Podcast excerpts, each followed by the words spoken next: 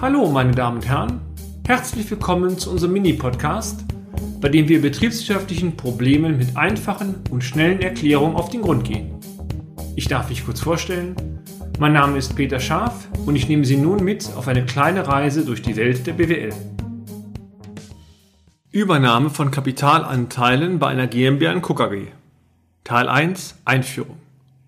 Kennen Sie das? Ein Komponentist möchte in eine GmbH in KKG einsteigen.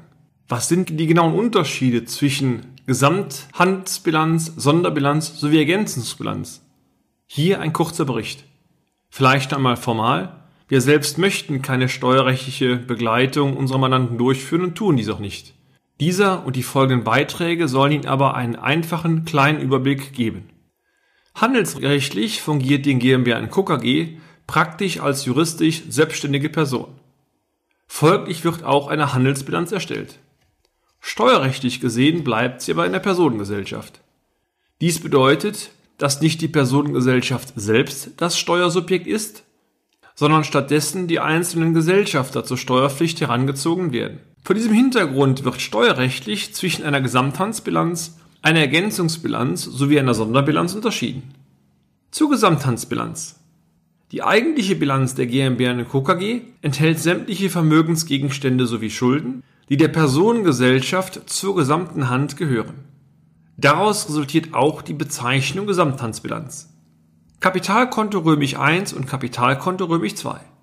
Zwischen den Gesellschaftern und der Personengesellschaft selbst können auch Forderungen und Verbindlichkeiten entstehen.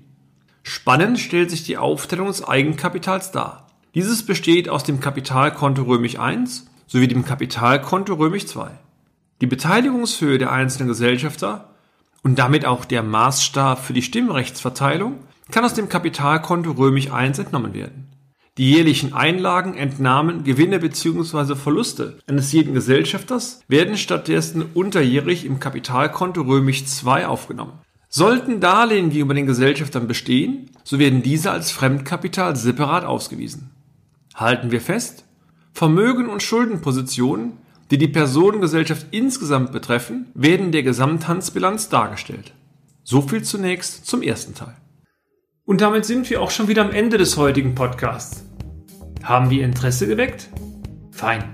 Dann besuchen Sie uns doch einmal auf unserer Homepage unter www.scharf-office.de und schalten Sie auch beim nächsten Mal wieder ein für eine kleine Reise in die Welt der BWL. Ihr Peter Scharf.